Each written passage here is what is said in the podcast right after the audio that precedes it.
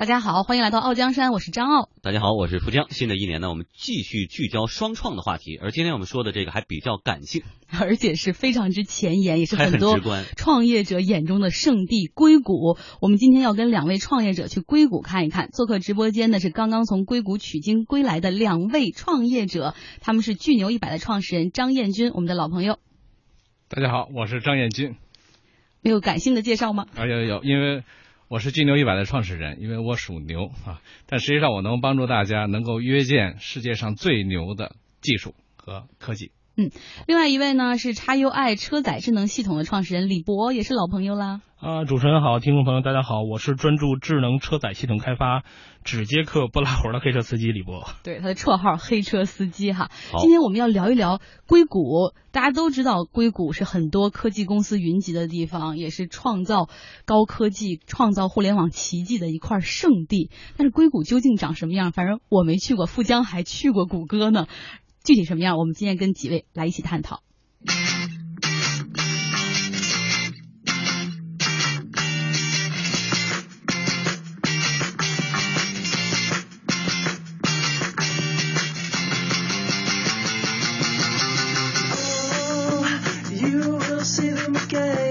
好，我们回到今天的节目哈，说说硅谷。其实硅谷这个名字本身就是跟高科技有很深的联系的，因为我们知道硅是做电子管、晶体管、中小规模集成电路，还有超大规模集成电路必备的一种元素。所以说硅谷自然而然就跟高科技有着先天的这样的呃联系哈。不知道二位去了硅谷，第一印象就觉得这个确实就是高科技的一个圣地嘛？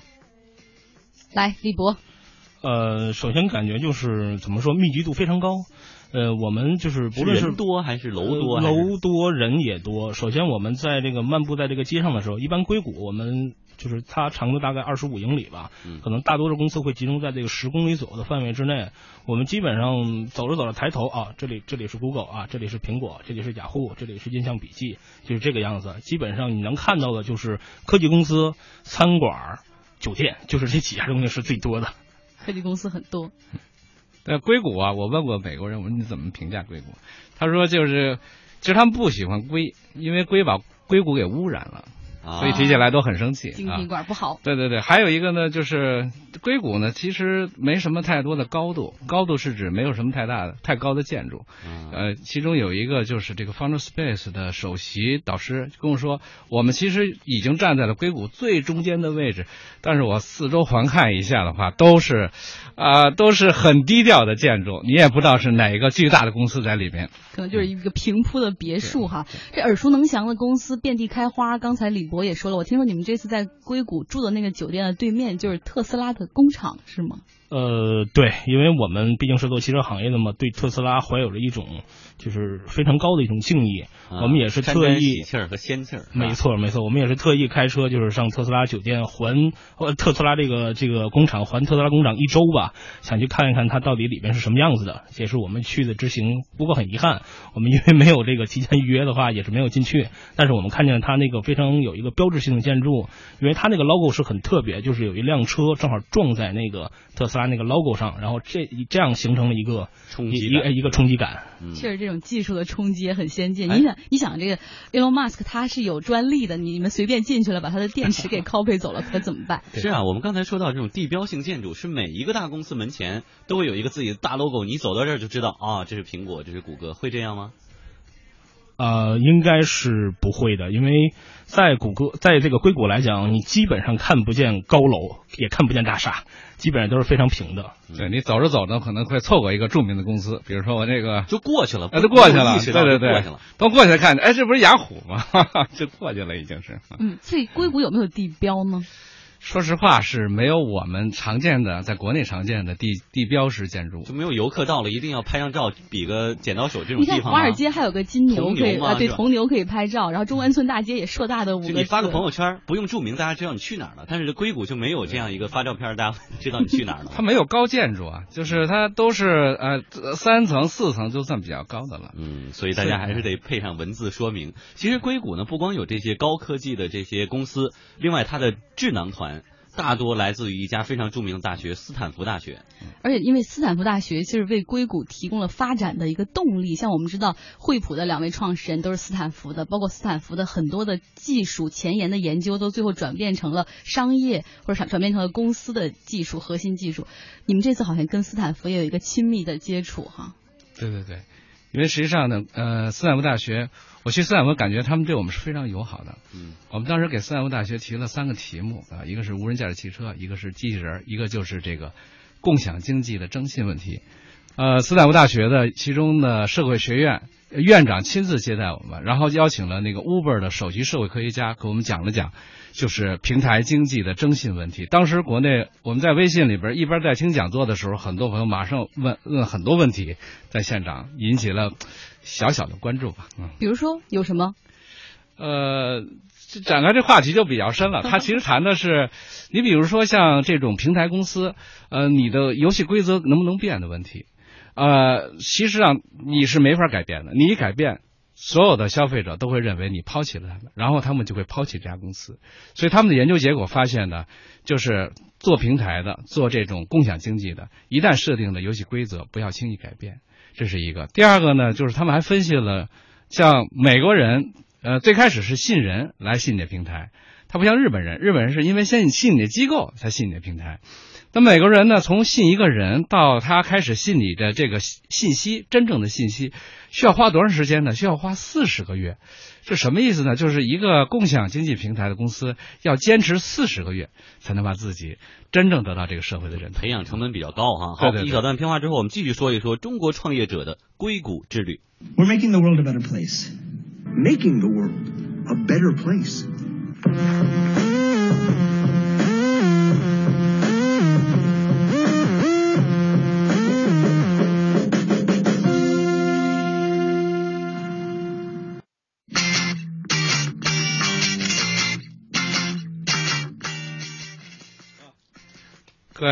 咱们这硅谷我去的感觉最大的是堵车啊。堵车。呃，堵车，但实际上大家堵在这个路上的时候，居然有一条路是没有人开过去的。我也原来堵在人家后面，后来他发现旁边那不堵车的路呢，叫做卡铺，就是汽车的一个游泳池卡铺，就是两个人以上你就可以走卡铺，然后在路上飞奔，看着别人堵车。但是美国人是一自由的国家，就我宁愿堵在路上，也得我一人开车。所以呢，我们哎，我们团队是走卡铺，走得飞快。那即便是这样，从我们住的酒店到了这个目的地。四十分钟一小时是很正常的，所以硅谷给我印象是真大。哎，可是因为那个程序员不加班吗？他们难道上下班的时间是那么的统一？呃，其实是我我这我倒没了解过，但是硅谷很多孵化器是在下午才开始有人，有时候我们上午去的时候，人说不好意思，他们都没起床呢。对，啊他们可能晚上工作太晚了。哎，对他们晚上工作，还有一个什么呀？就是他们周末都会加班，啊，跟我们创业大街，哦哎，周末人少，有其实这个科技行业就是他们的这个弹性工作时间呢，还是全球比较一致的，全球比较一致的。在硅谷那边堵车，刚才老张也说过，其实他是堵车不堵心，就是规则会特别好，我们都是按秩序走，一辆一辆一辆。而且呢，我知道的是，堵车不但不堵心，而且不耽误事儿。对因为我认识的一些谷歌的员工哈、他们都住在旧金山市区，但从市区到湾区这一块儿坐大巴班车也大概得四十分钟左右。但是他们的班车上是有 WiFi 的，是有电脑的，所以每个人就看到坐班车上哒哒哒打字，和办公室是一样的，咖啡啊、牛奶啊都是有的，所以他们不觉得我在路上是在浪费时时间间，我已经是工作的状态。对，没没没错没错。其实补充一点，就是硅谷大量公司在室外都给你准备桌子椅子，实际上你走到哪儿都能坐那儿开始工作，哇这，是很大的。而且像雅虎原先的传统就是我们有一部分员工是在家办公的，嗯，这个可能在国内还需要有些时日才能实现。嗯，我觉得在硅谷其实还有一个我们必须要说，尤其是像圣何塞呀、还有旧金山湾区那部分，好多人都说，因为有硅谷在，这些科技公司在，把这个房价炒得很高。你们有这种感觉吗？包括那儿的酒店好定吗？因为中国人现在去的也不少。呃，这肯定是在涨价中啊，但是呃，如果你住得远一点也好定啊，但是往近了找，确实是不好定，而且也偏贵一些。而且房价我还问了一下，因为我们正好有个同学的呃爱人在那儿做办房地产公司，所以呢问了一下，大概是你要买一个像样的房子，需要两百万美金就可以在一千二百万人民币，对对啊对，还可以，但不过我要纠正老张一点，就是其实两百万人民呃两百万美金只是你买房子的价钱，它每年还会有你房屋的维护费以及这个税费什么加一块儿它，持有成本是很高的。呃，持有成本还是比较高的。嗯，我们再聊聊中国人在硅谷的一个情况吧。据我所知，其实现在好多的中国投资机构都在硅谷设立分支机构了，在最开始前沿的地方就开始捕捉好的项目。我我我去了，我们我们去了一家中国投资者聚集的，呃，建立的一个孵化器。但是他，你看咱们都叫咖啡嘛，这咖啡那咖啡嘛，嗯收购咖啡嘛。他觉得叫咖啡有点太一样了，一会儿他就叫食堂，一会儿他叫硅谷食堂。哦，就其实是一个孵化器。实际上是一个孵化器，啊聚集了比较多的咱们中国的投资人啊，非常有意思。这种喜欢的项目是一般是全球项目，还是专注于美国地区，还是说专注于中国的？哎，这个你这问题问的好，就是我明显感觉到美国的孵化器呢定位都非常准确，要不只做全球项目的，要不只做互联网的，要不只做智能智能硬件的。但中国的孵化器明显感觉到就是呃，基本上是什么都做。啊，嗯就是好项目就哎，好项目就可以，所以人聚的比较多，啊，老外是比较精啊，中国是比较多。嗯，可能有时候大而全和小而美的标准还是不一样。李博，给你二十秒时间，说说中国技术男在硅谷的身影。呃，我基本上能够在大街上一眼望去吧，有其中百分之二十到三十都是亚洲的面孔。然后基本上我们在那边，呃，有个有趣经历，我们在因为很多这次知道有一个 CES 展嘛，我们在 CES 展上会看着很多的熟人，经常碰见，哎，这怎么是你呢？好，谢谢二位，广告之后马上回来。欢迎回来。欢迎您在十六点三十二分继续收听中央台经济之声天下公司特别节目《傲江山》哈。今天我们来说一个有意思的话题。我们要和创业者去硅谷看看中国创业者眼中的圣地。做客直播间呢是刚从硅谷取经归来的两位创业者，巨牛一百的创始人张彦军以及叉 UI 车载智能系统的创始人李博，两位都是老朋友。现在还是意犹未尽的对硅谷，现在时间倒过来了吗？是北京时间了吗？基本上现在我们痛苦的倒了三天之后，基本上认为是北京时间了。刚才在上半时段，其实我们更多的聊的是对硅谷的第一印象，比较感性。接下来我们要从你们的视角看看真正带来哪些冲击。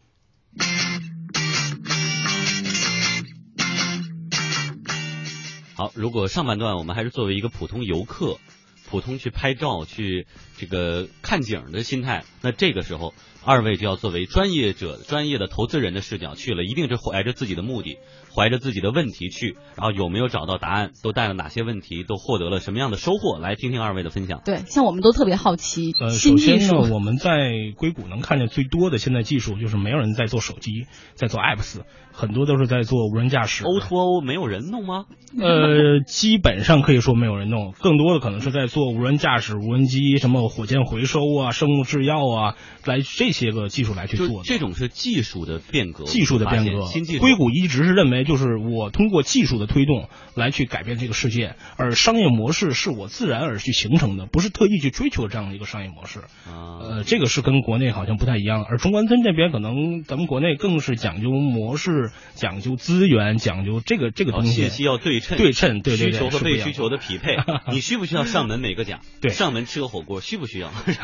这个你看，以以以这个咱们这个耳熟能详的团购为例的话，它的鼻祖是在在硅谷发生的 Groupon 嘛。嗯其实在美国的话，最多的时候不超过三家三家到五家的竞争对手，而我们当时千团大战的时候，全国大概有六千五百多家这样的一个一个一个一个企业，这个是很吓人。其实最后能活下来只有只有新美大嘛，现在我们的新的大众点评跟美团。但是我们的初衷会觉得这个市场足够大呀，我不需要跟你分蛋糕，我做大了，我吃一块就够啊，我干嘛不做一个呢？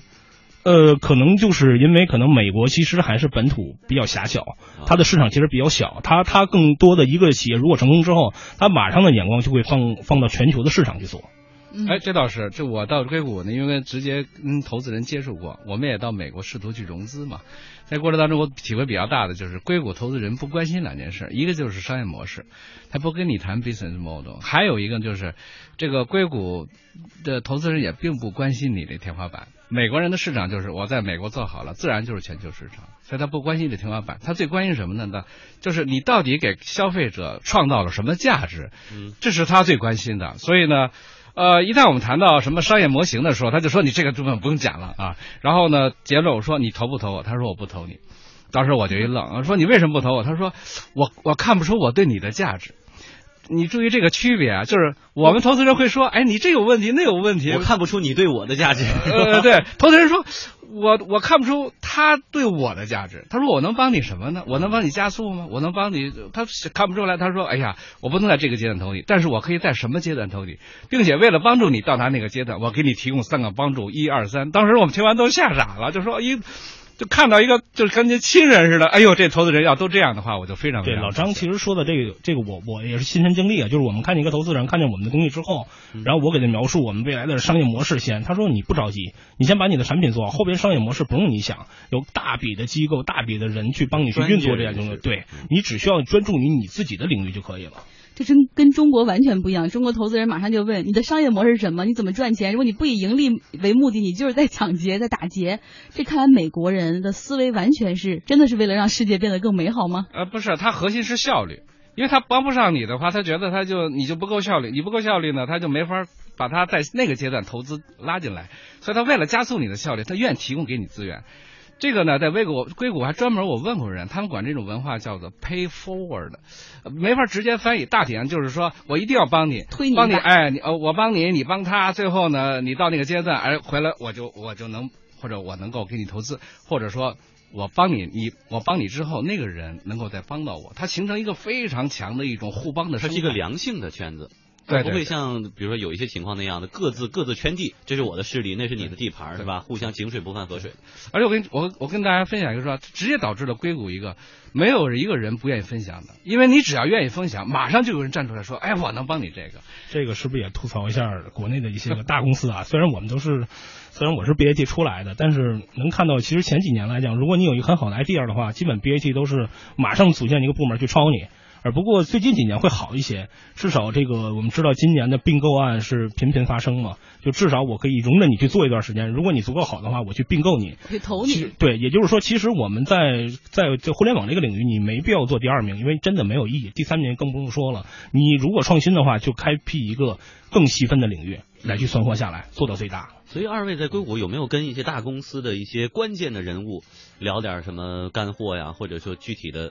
呃，我们和这个原 Oracle 的，就是甲骨文的这个原来一个高级副总裁，我们经过一个深入的了解，因为他现在也是在创业。其实我们的创业，呃，归于原点，东西方还是一样的，只是可能形式的方法不一样。我们也是努力的就把成本压低，然后努力的把自己的 idea 做到最好。然后他是做一个相关于一个商业的，类似于轻 OA 吧，轻工业这样的一个 SaaS 软件，也是做的蛮不错的这样的。嗯啊，这个人叫 Precise，这 Precise 的。他给我讲了一讲，他创业成功啊，有一个很重要的，他说就叫信用。他给我讲了他其中有一次创业经历，他说我这个产品没有做出来，完全就是一个想法。他融到多少钱呢？融到了三千万美金。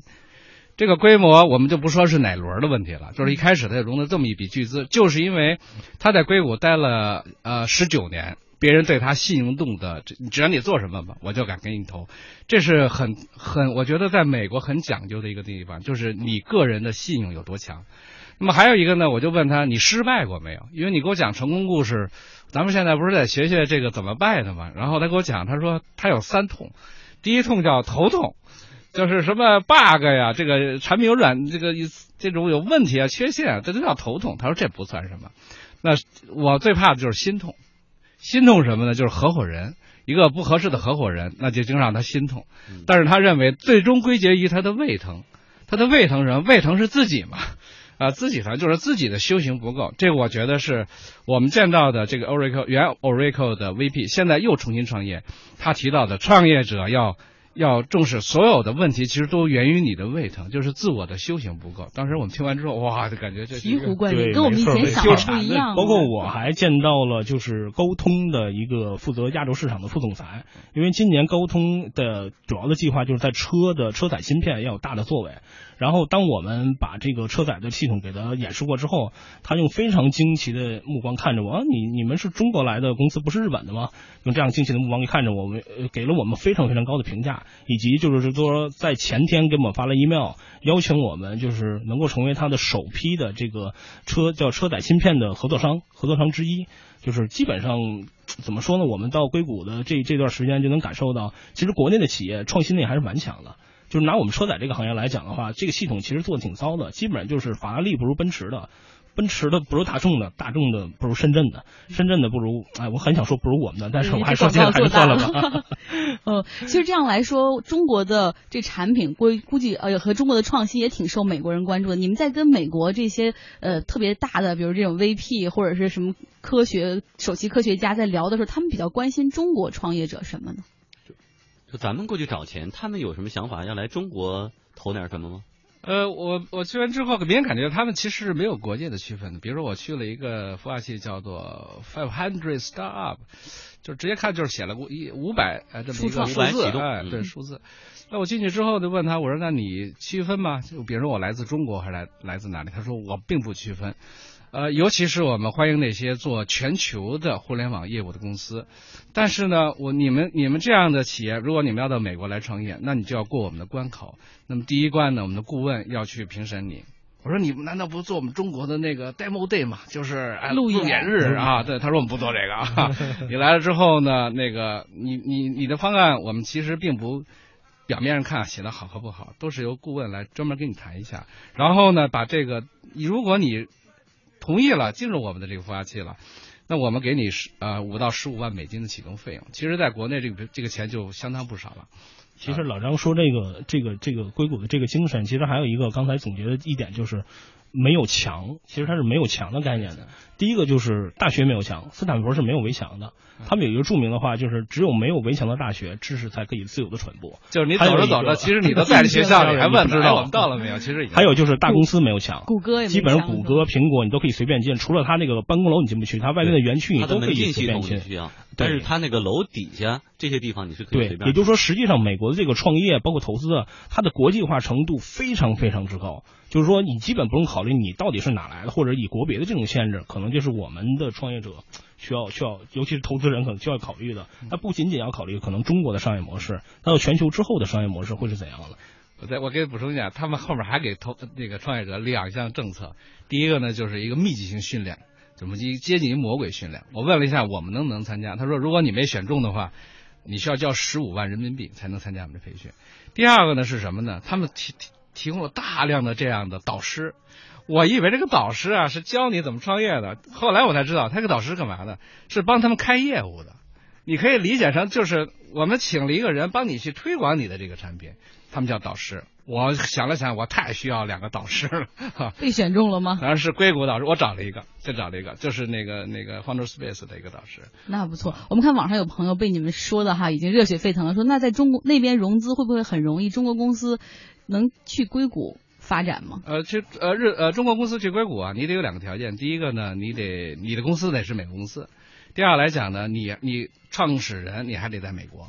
我问过了，但是呢，其实呢，我们并不需要这样做，因为大量的美国投资人可能要来中国。我觉得我们可以在国内去接触他们，但是这个导师制，我还还是希望能够创业伙伴能够关心一下，就是如果能找两个。全球化的这种能有推广能力超强的导师，不见得是一件坏事啊。我给你讲一个中间的一个小插曲，就头一天这导师还给我们上课，第二天呢，他看上我们一个做三 D，呃，打印的那么一个企业的老总说，哎，要不这样吧，我给你做导师。然后呢，聊完之后，那个老总都说，我都我都不知道怎么说了。昨天还是导师，怎么今天要帮我们去做推广啊？成为团队。我说这就是硅谷的精神，硅谷的文化，他太务实了。他看上你了，我帮你推。但当然对他也有好。对这句话叫“人人为我，我为人人”嘛。We're making the world a better place. Making the world a better place.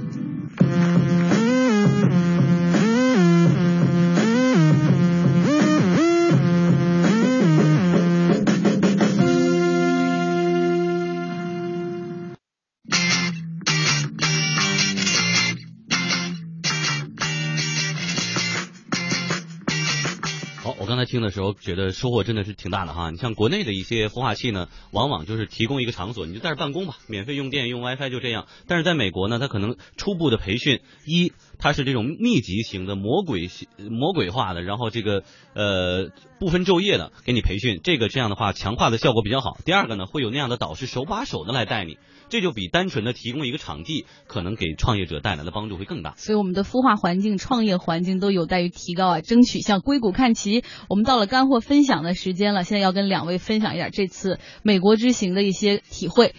第一题，这个。北京的中关村和美国的硅谷在创新上有什么样的差别？就是咱们。中就是尤其在在中国在在在北京吧，就是就是我们的互联网环境更多是好像用来破坏式，就是我的创新一定要灭掉你这种感觉来去生存。而美国更更多的就是大公司不太愿意用自己就是这乐乐于用自己的资源来去山寨小公司的东西，就是你先去做，你一时半会儿颠覆不了我们这样的模式去做这样的。所以我觉得从这一点来讲，创新差别还是还是还是非常大的。还有就是说，呃，细分领域。就是中关村在北京来讲的话，一创新一定是一窝蜂而用的。就是我们做做做，假如做做滴滴打车，一定会有什么这个打车那个打车，其他打车全部一拥而上，最后各个厮杀，只活下来一个。而在美国，一定是细分，你做打车，那我可能就做后台系统的大数据的服务，我可能就做其他的服务，来去把这个产业链去做起来。这可能是不一样的。更多的可能是中国在这边可能更偏的是资源，拼的是模式，而在美国呢，是真正的拼于细分领域的创新。那在创新性上呢？你刚才私底下跟我说那个，要不要再重复一下？呃，在创新性上来讲，我认为，呃，可能就是你，我举个例子啊，就是可能就是最近发生的事件，就是十五年前，我们有同样两家搜索引擎公司，国内我们知道，我就不点名了，然后国外是谷歌，他们在一九九九年、九八年的时候都在同步于搜索引擎的这个技术发展，十五年后呢？我们可以知道，一个公司还在卖假药，而另外一个公司呢，已经开始研究什么无人机啊，这种量子计算啊，这种这样的设备。我我感觉不并不光是创始人的这基因的区别，而更多的是一个你公司整体的机制的问题。嗯，我觉得这两边的这个创新的文化。呃，他们他们的出发点是不同的。呃，我们在这边呢，非常关心的就是模式啊，你模式是不是有创新？但是我发现，在硅谷是不关心模式的，他们最关心的是什么呢？最关心的就是你的客户是谁，你给客户创造了什么价值，而且你是怎么发现这是有价值的？我们在那里去做讲呃听讲座的时候，甚至被一个公司直接拉走，就做了这个市场调查。然后呢，我最好奇的就是说，我问他，我说你这种市场调查多长时间做一次？这是我的概念。他说回答是 always，就是他随时随地都在做。我说那你为什么要花这么大时间来琢磨这事儿呢？他说这才是我们产品有没有价值的一个标志，并不是你投资人怎么说，而是我们访谈了多少客户，这些客户说你有用，你有价值，我们觉得你就是治发烧的药，你不是感冒药，你是一。退烧药，我们需要购买你，他才能走向这个世界。这是我感觉到我们创新的出发点上，呃，可不可以更多的走向用户，真正给用户创造价值，而不是什么模式天花板的。所以，为什么一些创业者见到投资人的时候会不自信？因为你手里没有扎实的调研数据，你不敢反驳投资人。但是，如果你有了这个数据，很可能投资人也是错的哈。那么，接下来的第二个问题，中美创业者的。差异，二位觉得是什么？我 首先觉得，我觉得就是美国的创业者更自信，他自信于自己所创立的这个技术、商业模式、用户体验，而中国的很多的我见过很多的创业者可能。呃，更多的是看看投资人现在的风口是什么啊？风口现在是 VR，是迎合，而更多的东西呢，一旦上了这个这这条路之后，就会不断的被投资人去挤压一些更多的空间去做，可能更少的去思考一些自己的东西。我认为这个自信可能是不太一样的地方。哎，老张，我觉得呢，就是我们的创这个创业者呢，他客户呢，他经常把投资人当客户了。所以说，他就啊，他一定要讨好投资投资方。我觉得呢，大家应该去美国。去美国之后呢，中国企业去美国实际上是能找到自信的。就我们其实一点不比别美国差。在 CES 上，大量的中国企业，尤其是我们跟着我们去的团员，去完之后都信心满满，觉得完全做得很好 啊。所以呢，我想呢，还是大家应该有保持自己的独立思考和呃对自己道路的这种坚持和对客户的。贴心啊！好，最后一题啊，就从硅谷归来取经之后，你们现在会做出什么改变？硅谷给你们的启发？首先就是我们其实改变就自信心更强了，比原来觉得原来一开始做的东西，觉得呃，哎呀，你大公司像 Google 什么的，是不是会比你做的好？事实证明，他真的做的不如我们，这是我们第一个东西。第二个就是说独立思考。更多的去从自己的维度去想这个事情，而不要过多的去考虑啊下一个风口在哪里，下一个投资人的喜好在哪里，我们去改变，这个是我们最多的收获。我在美国见投资人给我的建议，我听取了。他说，你融资方式应该从简单的这种投融资方式走向更开放的平台去融资。所以呢，他希望我能更开放一些，更能更多的能帮助到中国的。创新型的企业。嗯这是这样。两位在硅谷归来之后，真的有很多体验。李博还特意为此做了一首诗，我们作为今天节目的一个结束语啊。呃，诗却赶不上，就是一个感悟吧。就是我们感悟，就是这是一个摧毁你却因与你无关的时代，这是一个跨界打劫你，你却无力反击的时代。这是一个到处是竞争，你却连竞争对手是谁都不知道的时代。这是一个你醒来太慢，干脆就不用醒来的时代。